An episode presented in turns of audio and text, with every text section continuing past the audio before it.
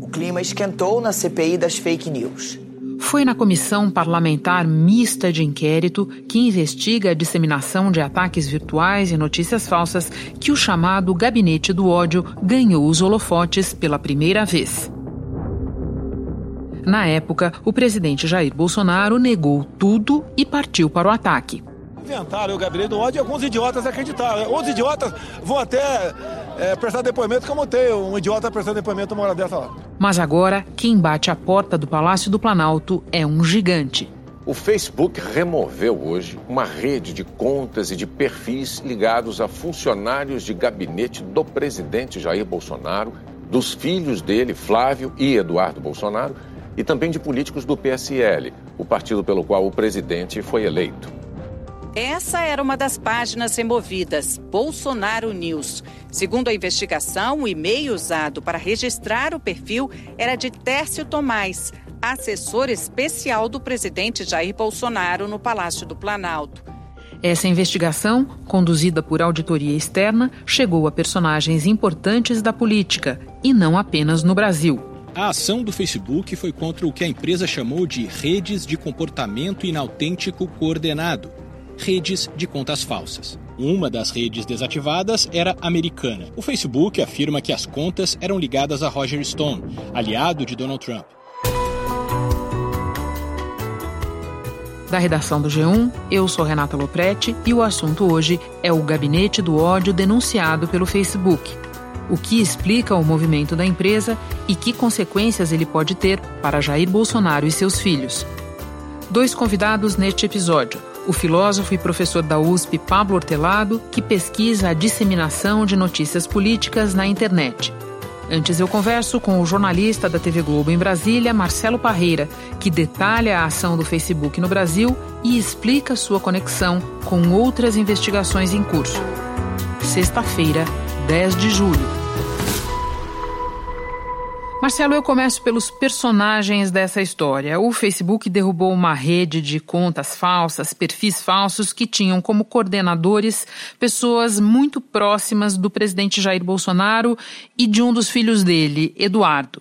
Quem são essas pessoas? Que páginas elas operavam e por que essas páginas foram removidas? O, o Facebook removeu ao todo 35 contas né, do, do, próprio, do próprio site é, 14 páginas, um grupo de, de, conversa e outras 30, 38 contas em outro perfil, em outra rede, que é o Instagram, que também é do Facebook.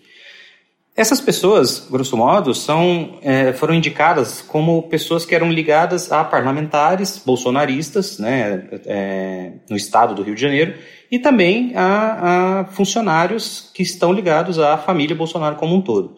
O principal perfil talvez seja o do Tércio Arnaud. Tércio Arnaud Tomás já foi assessor do filho do presidente Carlos Bolsonaro na Câmara de Vereadores do Rio de Janeiro.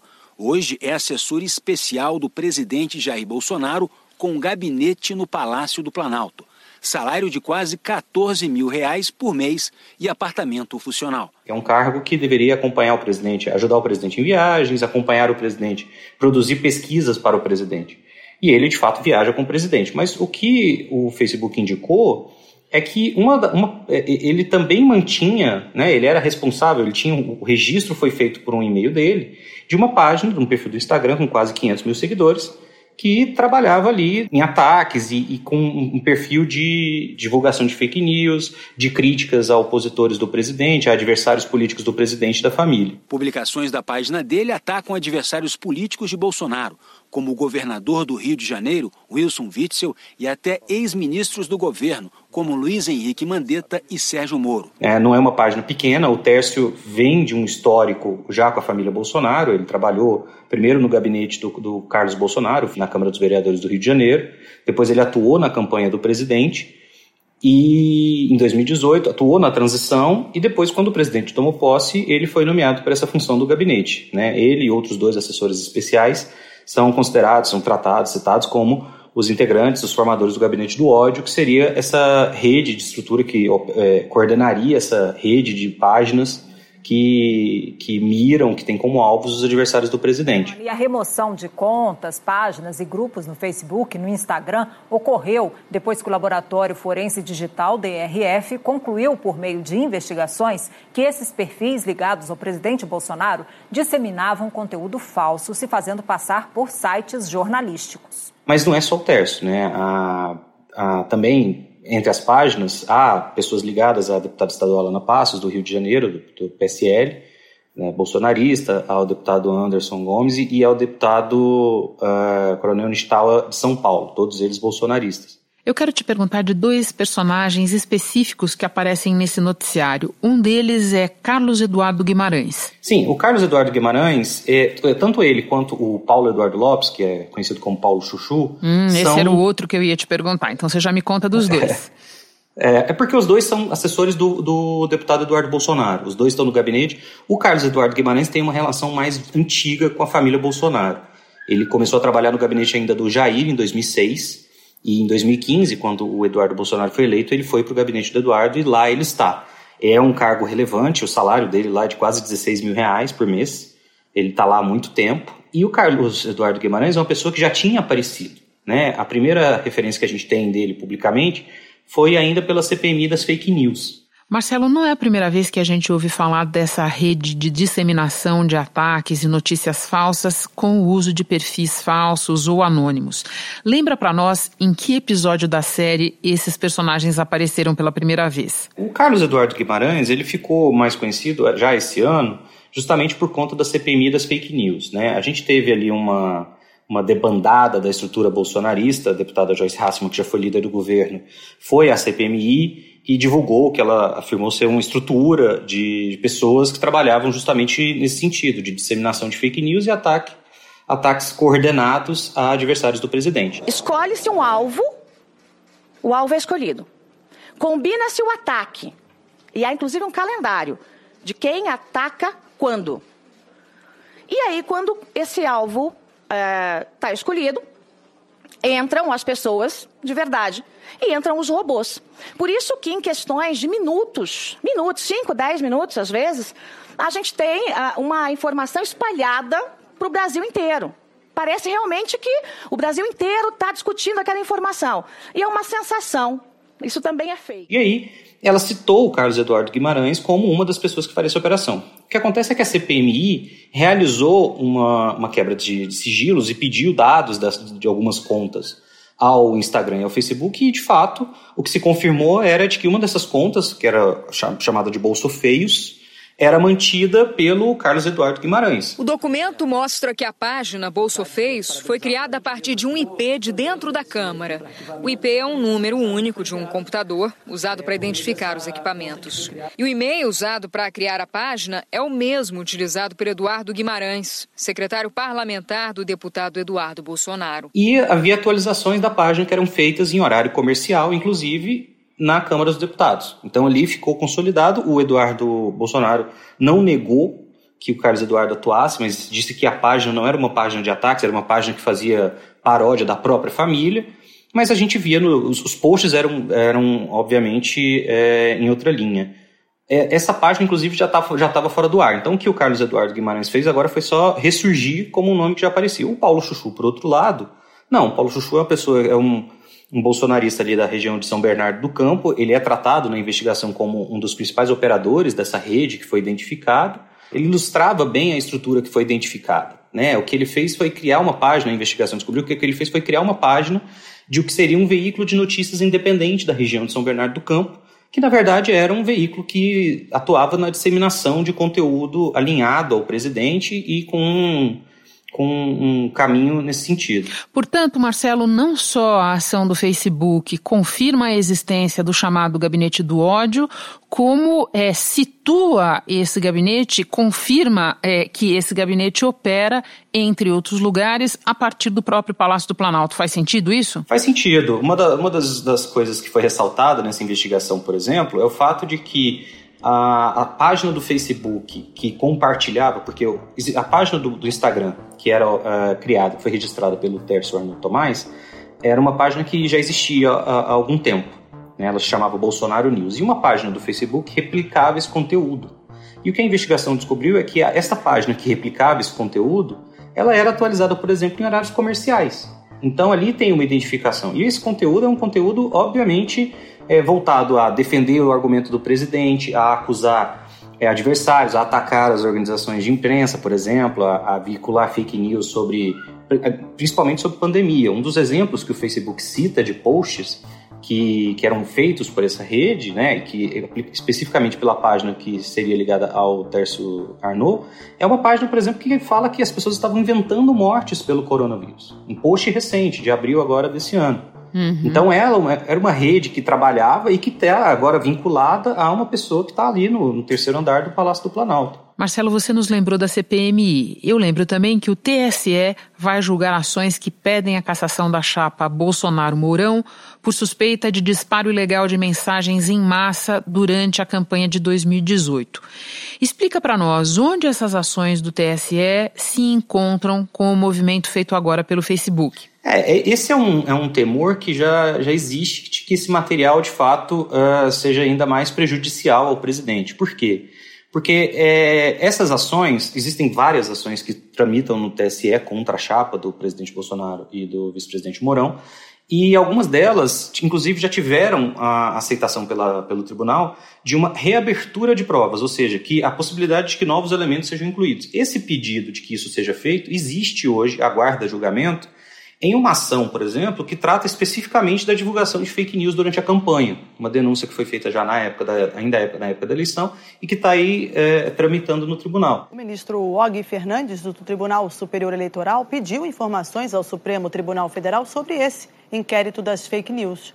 O ministro quer saber se há conexão entre o inquérito das fake news com as investigações sobre a chapa Bolsonaro-Mourão no TSE que apuram disparos em massa de mensagens falsas contra adversários nas eleições presidenciais.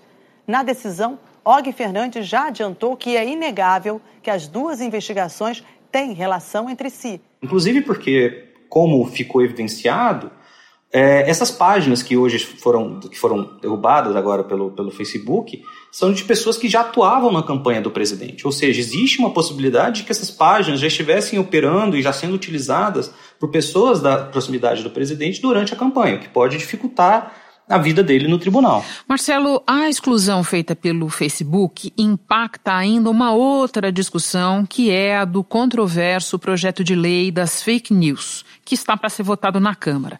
Resume para nós, por favor, que projeto é esse e por que esses dois assuntos também se encontram. É, o projeto das fake news ele já se encontra com, com isso especificamente porque o presidente da CPMI das fake news, por exemplo, foi o relator da CPMI no Senado, né, da foi o relator do projeto no Senado, o senador Ângelo Coronel, do PSD da Bahia. Uma das coisas que ele trata é especificamente das ferramentas que essas redes sociais tenham para impedir o anonimato, para dificultar que essas contas falsas sejam criadas, que elas produzam conteúdo que seja um conteúdo de ataque, que seja um conteúdo é, é, prejudicial às pessoas e que existam mecanismos de identificação dessas pessoas e que permitam a punição, inclusive, dessas pessoas. Então, eles querem, por exemplo, a, a o projeto traz regras né, para que as, as, as, contas, as redes sociais impeçam, por exemplo, o funcionamento de contas que são chamadas inautênticas, ou seja, contas criadas com o objetivo de, de assumir uma identidade de uma outra pessoa, ou de não ter uma identidade, ser uma conta falsa, que seja utilizada para isso.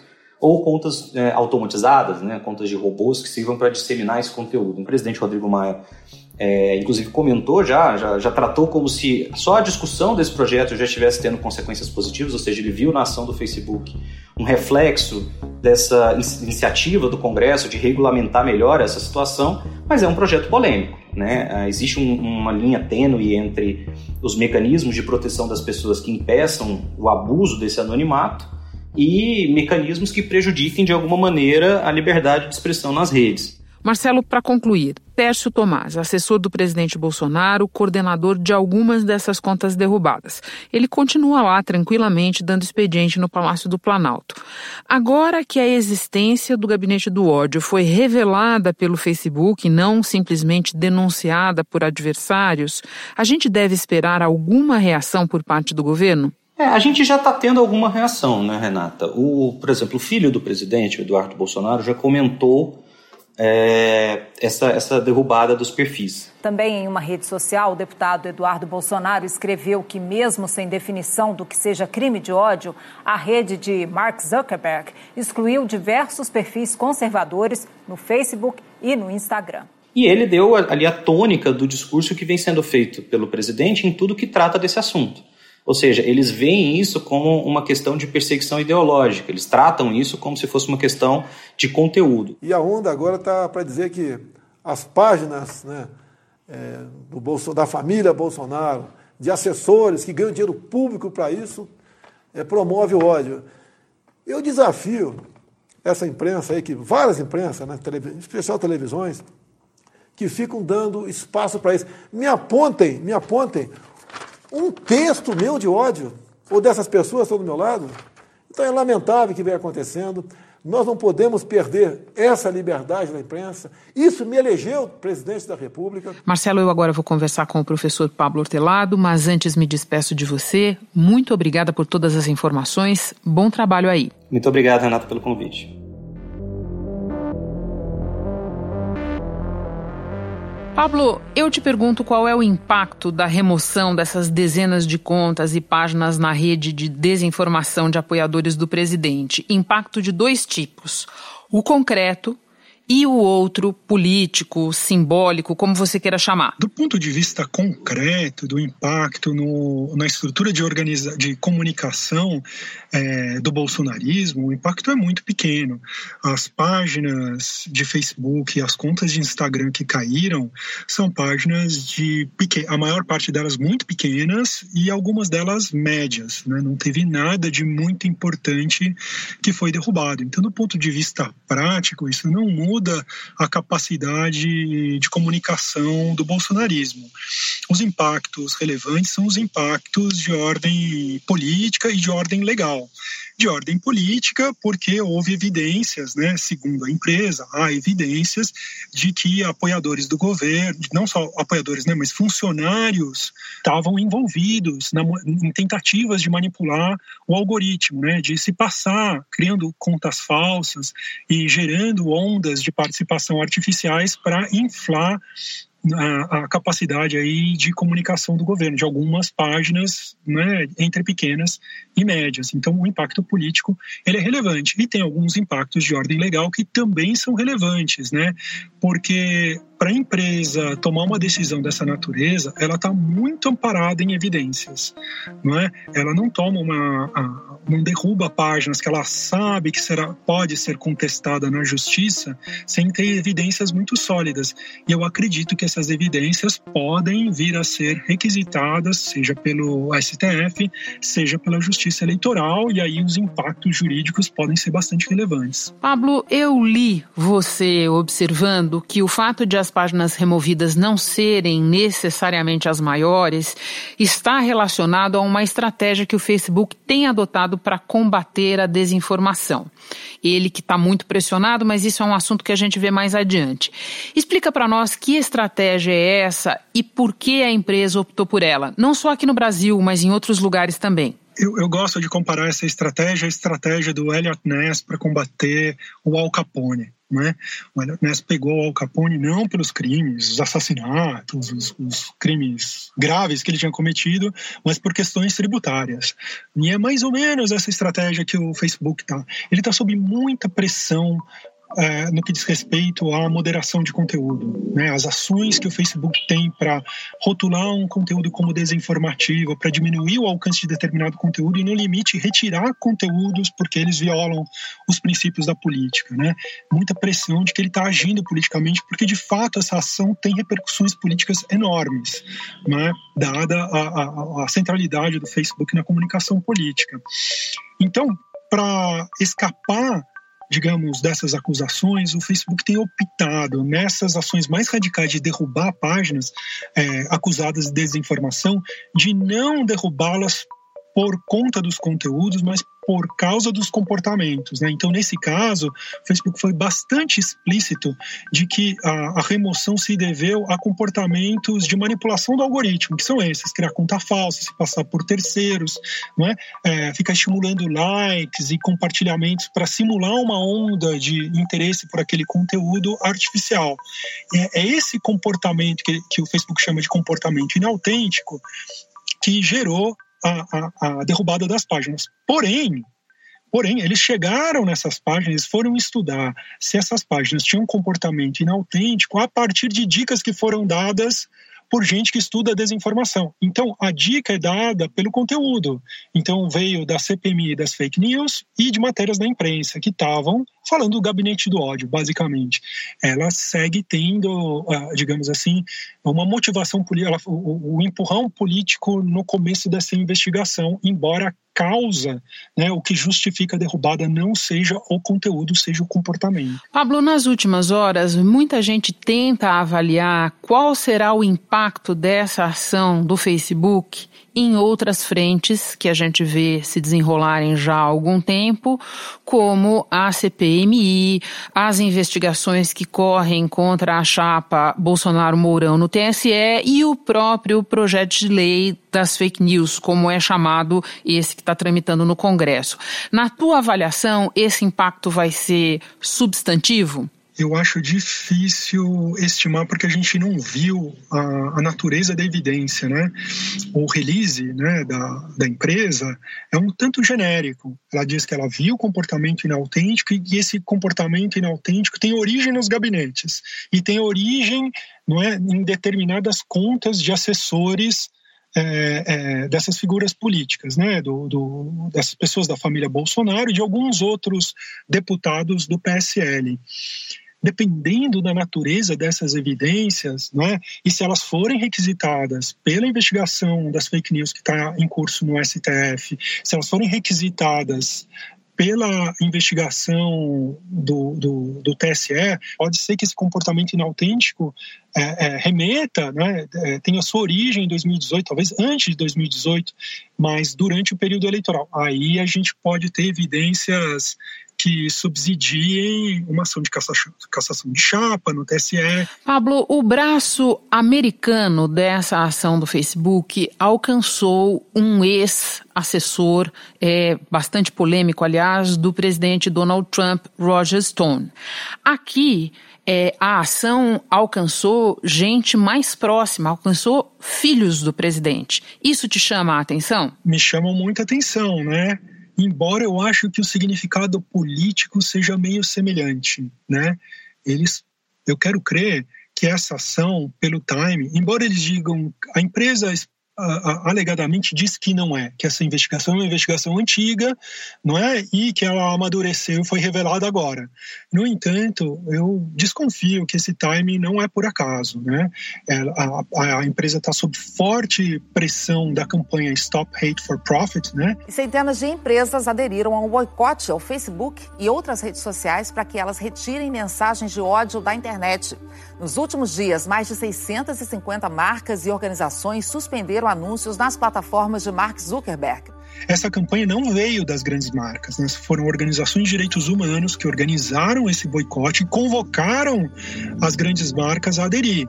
Não é? Essas grandes marcas elas estão suspendendo a publicidade no Facebook. As grandes marcas não respondem por um pedaço grande da receita do Facebook, é um, é um, é um pedaço muito pequeno. A maior parte da receita do Facebook vem em publicidade de empresas médias e, sobretudo, pequenas empresas.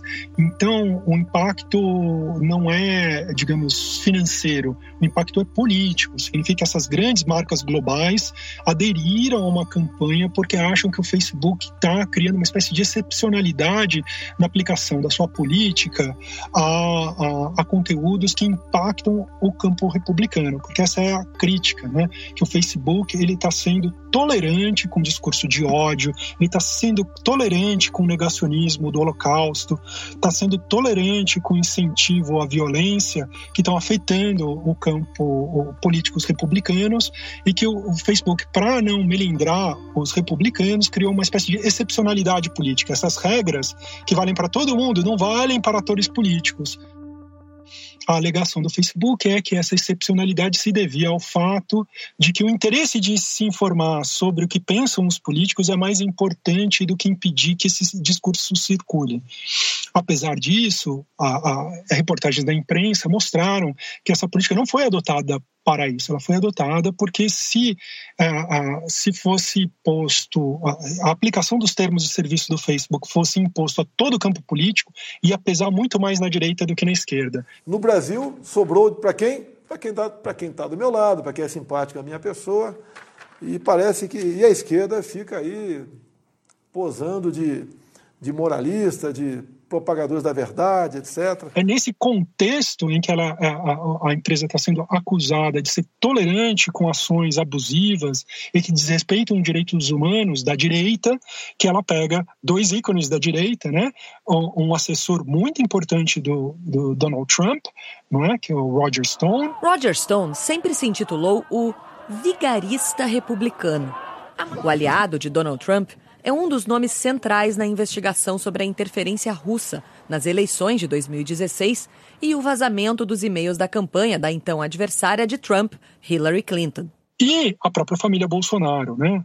Então, eu acho que ela, eu acho que esse timing, embora a empresa diga que não é, ela não é por acaso, ela está mandando um recado de que ela está digamos assim, tá respondendo às críticas de que ela é, é, está sendo, não está agindo sobre os abusos que vêm do campo da direita. Pablo, muito obrigada pelas informações, pelos esclarecimentos. É sempre um prazer ter você no assunto. Soubemos que você está saindo de férias, então boas férias para você. Obrigado, Renata, e espero que você tenha férias breve. Opa, eu também.